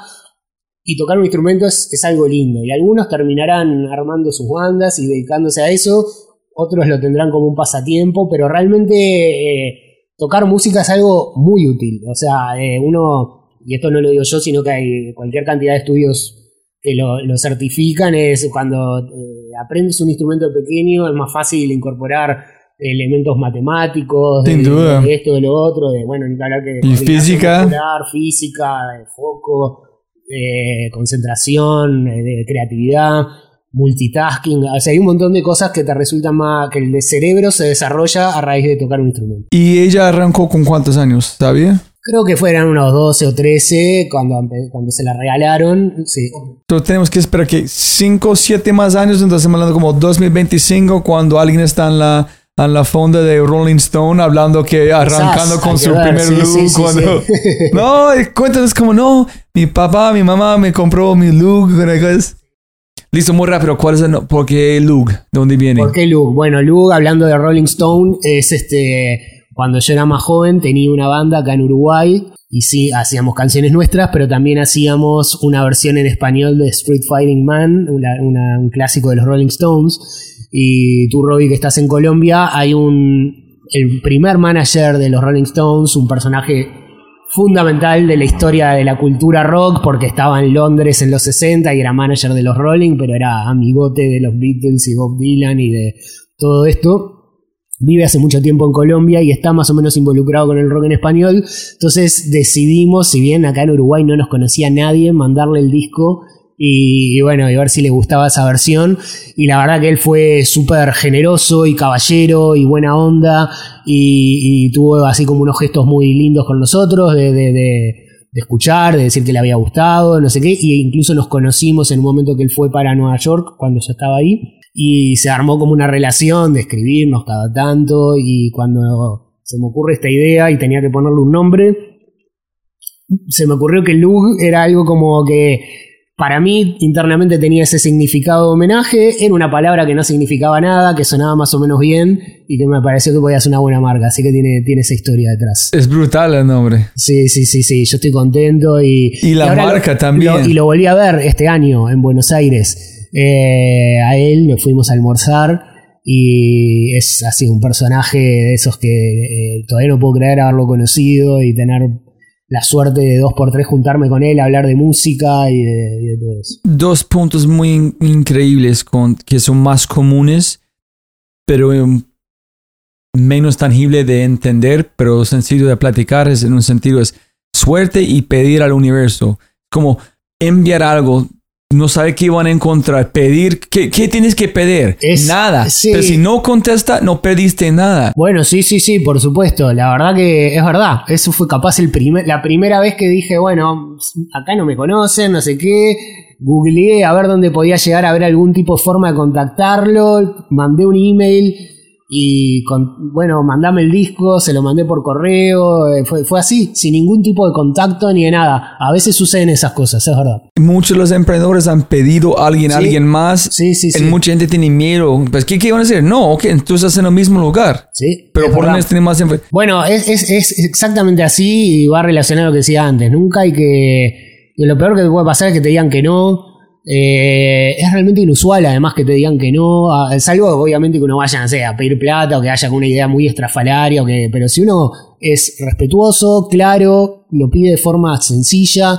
eh, mira, tengo esta idea, eh, sé que tú has hecho esto. Si tienes 10 minutos de tu tiempo, te agradezco mucho. No sé qué, en general, realmente se consiguen muchas cosas con ese tipo de, de- de- de lances. Y el suerte. Y Casi suerte, suerte, la probabilidad Sí, sí, sí, de como, de como hablaste como de long tail en esta cosa que. Nassim Taleb siempre hablan de la gente piensan que hay razón cuando tú vas a como investigar la cantidad de suerte fue involucrado en la probabilidad es... Es así. Tú claro. piensas que no paso por esta razón, pero de verdad... Sí, sí, y, y en todo en la vida, ¿no? Ahora, por ejemplo, con Edgar, mi socio, muchas veces, porque yo te estoy contando esta historia de que podemos hacer este negocio desde Uruguay, que, pero la verdad, la verdad, la verdad, la verdad es que obviamente sería todo un poco más sencillo si estuviésemos en Estados Unidos o si hubiésemos nacido allá. Pero también sería más complicado si hubiéramos nacido en Chad, África, ¿no?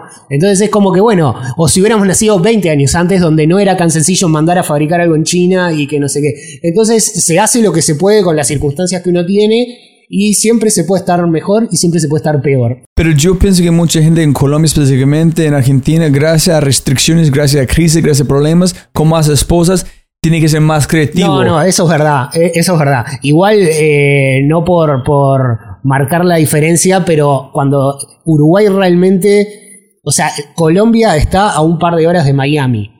Y Colombia de por sí es un país con millones y millones y millones de habitantes. Uruguay realmente es la única forma de emprender es apuntar afuera. Y cuando hablas de afuera, hablas de que el viaje mínimo son 15 horas en avión.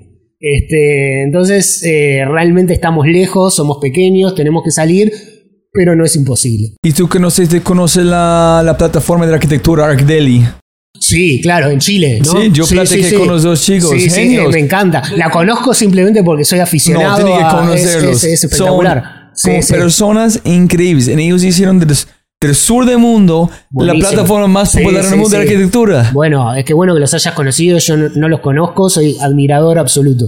Este, sí, sí. ¿Cómo, qué temas o retos te quitan el sueño en este momento? Eh, bueno, hay, hay siempre, claro, hay, hay millones de incendios pequeños para apagar. Siempre cuando uno hace un emprendimiento que es un producto físico, es Átomos y bits, más Eh, complicado. Exactamente, siempre es más complicado. Y bueno, cada vez que fabricamos algo, eh, es algo que se tiene que guardar en cajas, viajar en barco, cuidar que no pase nada. Entonces hay un montón siempre como de riesgos que yo entiendo que son un poco más este, grandes que si fuese, bueno, hacer algo que es puramente software. Y Lo que realmente pretendemos, eh, lo que nos quita el sueño es que la LUG realmente sea una herramienta que haga lo que dice que hace.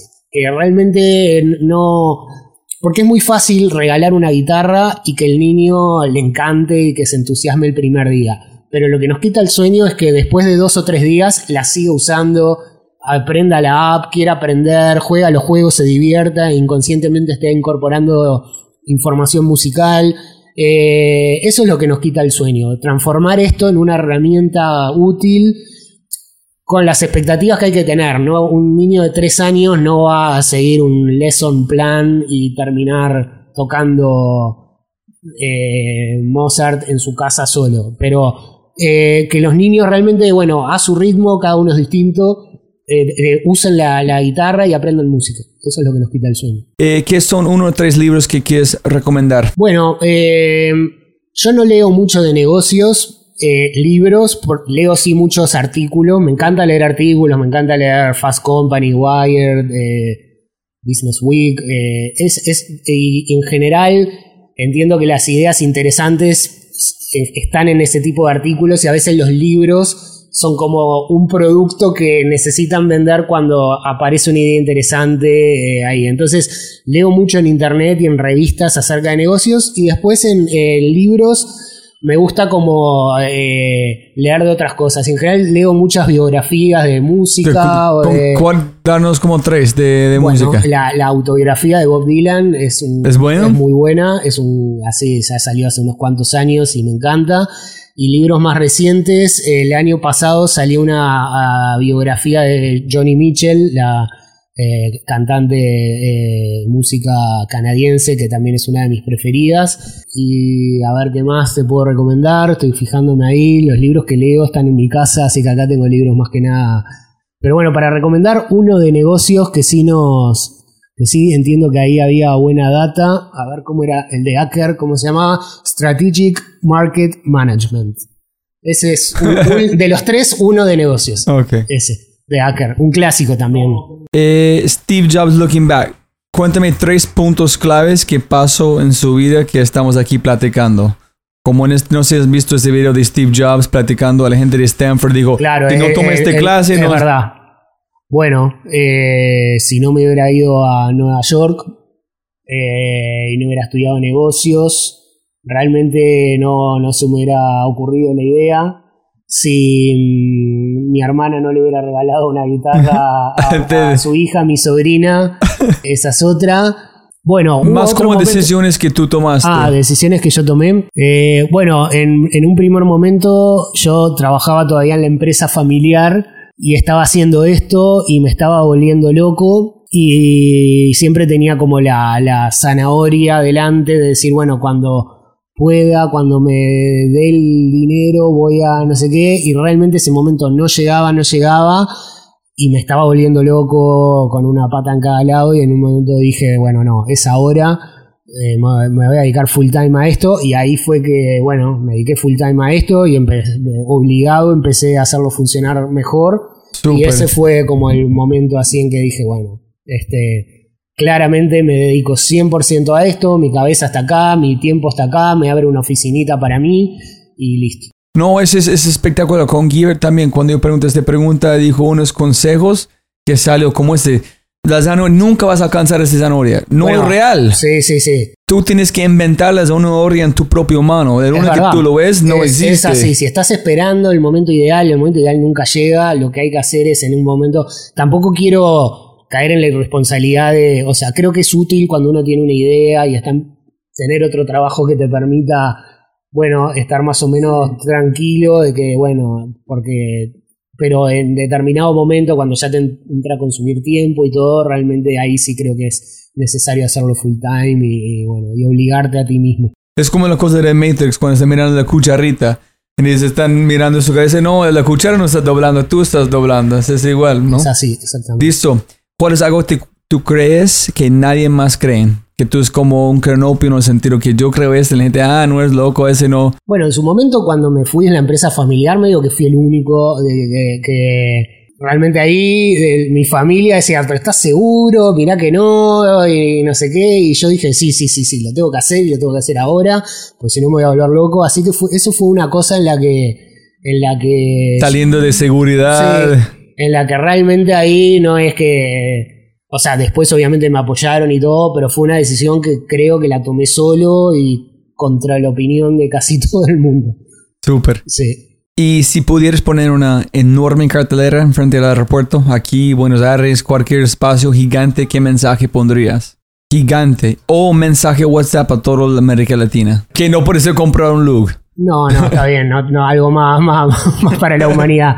Bueno, acá en Uruguay pondría eh, bienvenidos porque somos un país pequeño y creo que nos haría muy bien que venga más gente. Eh, ahora con, bueno, recién con la, con la situación lamentable que se vive en Venezuela, están viniendo como a toda Latinoamérica un montón de inmigrantes venezolanos y lejos de ser ese tipo de personas que miran eso con preocupación, yo lo miro con, además de la situación humanitaria de, por favor, vengan y ojalá estén mejor y ojalá las cosas en su país se solucionen y traigan a toda su familia. Además de eso, por una cuestión más egoísta, creo que al Uruguay le viene muy bien que vengan inmigrantes con ganas de trabajar y que con otra cultura y que haya como una mezcla de culturas y hoy en día caminas por la calle y hay puestos de comida venezolana y hay gente con que ha venido, que, que- que se la jugó y creo que ese tipo de personas siempre es positiva y creo que si lograr, eh, para un país como Uruguay, que tiene solamente 3 millones de habitantes, eh, si pudieran venir eh, así, este, eh, cientos de miles de inmigrantes, creo que nos haría muy bien como país para sacarnos un poco de cierto adormecimiento y bueno, y nutrirnos de otras culturas, porque realmente a veces quizás para un americano o europeo, en Latinoamérica es todo igual, pero realmente la, cultura que, tenemos acá en Uruguay es muy distinta a la cultura caribeña, entonces creo que realmente nos, nutrimos capaz uruguayos y argentinos somos más parecidos, pero realmente creo que nos viene muy bien este, que venga gente. Así que ojalá eh, se solucionen las cosas en Venezuela, pero si no se solucionen, que vengan, que vengan Ah, y, Chévere. este, y ojalá vengan más colombianos también y, y de todos lados. Y listo. Eh, últimas preguntas rápidas. Co- color favorito. Azul. Eh, palabra favorita. Palabra favorita, a ver. No, no, no, no quiero caer en una cursilería tipo solidaridad ni en un chiste fácil tipo dinero, pero a ver, ¿cuál sería mi palabra favorita?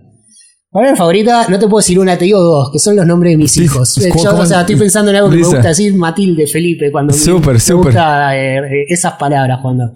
Palabra menos favorita. Palabras menos favoritas. A ver, eh, no. Sí. Sonido favorito. Sonido favorito. Eh, E flat, G sharp, no sé. puede ser cuál. No, ahí también la, la- la voz de mis hijos. Cuando no están hablando durante cinco horas seguidas. Ah, Ahí, ahí ya, ya me, me canso un poco, pero, pero no, así cuando este, así cuando estamos así de, de charlas con, con, con mis hijos, realmente me, como que me divierte mucho escuchar su- sus vocecitas ahí, las Ah. cosas que dicen. Brutal. Sonido menos favorito. Sonido menos favorito, eh, las alarmas de los autos. Ay, Eh, sí. Deberían, ya está, es como que es de otra época. Ahora hay otras formas de comunicarle a la gente si le están robando el auto o algo así. No me gusta cuando queda una alarma de auto sonando durante horas y. Y si puedes tomar un whisky, una cerveza, un café con cualquier persona del mundo, Sí. que es vivo o no. ¿con quién? Eh, Charlie García. ¿Por qué? Bueno, creo que nos tomaría unos cuantos whiskies con Charlie, ¿no? Sí. Este, bueno, soy, soy muy fan de, de- de muchos músicos y, de, y Charlie es mi ídolo de la adolescencia y la- realmente eh, uno va creciendo, madurando, encontrando otras cosas. En un momento la música era todo en mi vida, hoy en día no, mi familia, mi trabajo, todo. Pero si, es cuestión de tomarse un café eh, o un, whisky o una cerveza y charlar, realmente me, parece una vida fascinante la de él. el- Es como que, no sé, lo quiero, es como un ídolo. Entonces este, tengo todavía eso de, de- como de la, de, de- de- de la niñez o de la adolescencia, de conservar todavía eso. Aparte de esta edad, creo que, en realidad no sé ni, ni, ni- ni qué le diría, capaz que, que no sé, que es un error, pero, pero bueno, este, No, no, chévere. si, si tuviera que No, elegir no, no una persona, errores. es él. Listo. Y olvidamos de mencionar algo, algo importante que tú quieres dejar, dejar a la gente escuchando. Sí, quizás, eh, bueno, el, el- el equipo que trabaja con nosotros es pequeño, te hablé de Edgar, mi socio. Esto fue una idea que arrancó en forma individual. eh, o sea que el, el- founder, como se suele decir, soy yo, pero rápidamente, ni bien esto se transformó en algo que había que entregar 500 guitarras, se tuvo que transformar en un equipo y, y bueno, él es mi socio y es, es una parte igual de importante que yo en la empresa. Y el resto del equipo, Joaquín Uribe, Elian, que la conociste acá en la oficina también. Eh, tenemos un, equipo este, que, realmente, bueno, eh, esto no, no podría hacerse sin ellos. Y también el hecho de haber hecho tantas campañas en Kickstarter y eso, tenemos como una relación muy directa eh, y muy cercana con la gente que nos compra las guitarras. Entonces, este, cada día, todos los días, creo que no pasa un día sin que eh, alguien nos tague en, en Instagram mostrándonos, bueno, le, le di la guitarra a mi hijo, mirá. Y ese tipo de cosas es- este, para nosotros son, son importantes. O sea, realmente Mejor métrica que hay, ¿no? es la mejor métrica, es algo que no, que no, cuando tenés un mal día o algo así, de repente te llega, te llega algo de eso y te, te- te alegra un poco. Tenés mucha suerte el negocio que tú construiste en la vida que tienes La alrededor verdad de que sí, nos ¿no? dedicamos a algo lindo. Eso también es algo que, lo, que cada tanto cuando estás en líos de plata, de esto, de lo otro, de producción, no sé qué, digo, bueno, no nos olvidemos que hacemos guitarras para niños. podés Es ser consciente Sí, sí, de que ah, se presente, Es algo ¿no? lindo, es algo lindo. Y para la gente escuchando, bienvenido a Uruguay, conocer. Bienvenidos, vengan, de- ojalá vengan, ojalá les guste, si se quieren instalar, mejor todavía. y, y bueno, un, un- un gustazo llegar a, a- a tu audiencia. ¿En dónde puede gente encontrar Luke? En como Instagram, todo, ¿cómo son las Sí, cuentas? bueno, en Instagram, Facebook y en Twitter somos at lookguitars, arroba lookguitars Ese es L-O-O-G. Ajá. y doble G porque es Look Guitars Ah, junto. Así que es eso. Y lookguitars.com es nuestra. Y para platicar con vos, tú estás activo en las redes sociales. Estoy ahora activo en redes sociales. Mi, mi email es rafa at arroba. En tu Instagram o Twitter. En mi Instagram tengo, tenemos el Twitter, o sea, la- las, el mío personal es eh, R Atijas. Ok. First letter y last name. Listo, Rafa, como arrancamos, siempre gana más plata, no más tiempo. Muchas gracias por su tiempo y la Bueno, conversación. Robbie, un placer, un honor. Una alegría, te agradezco mucho que hayas venido a, Uruguay y a las órdenes siempre. Como siempre, siempre puedes ganar más plata, pero no más tiempo. Muchas, muchas gracias por escuchar. Espero que hayas aprendido algo, te hayas inspirado y te sientes con ganas de hacer algo creativo. Más importante, si encuentras este podcast increíble, quieres acceder a los links del podcast y quieres mandarle un mensaje a Rafael, ingresa a www.defryshow.com y dar clic en alguno de los links de sus redes sociales y envíale un mensaje, pregunta o agradecimiento. Y una vez más, mi correo semanal 747 7 cosas para 7 días thefryshow.com forward slash correo. Un abrazo, muchas gracias. Chao.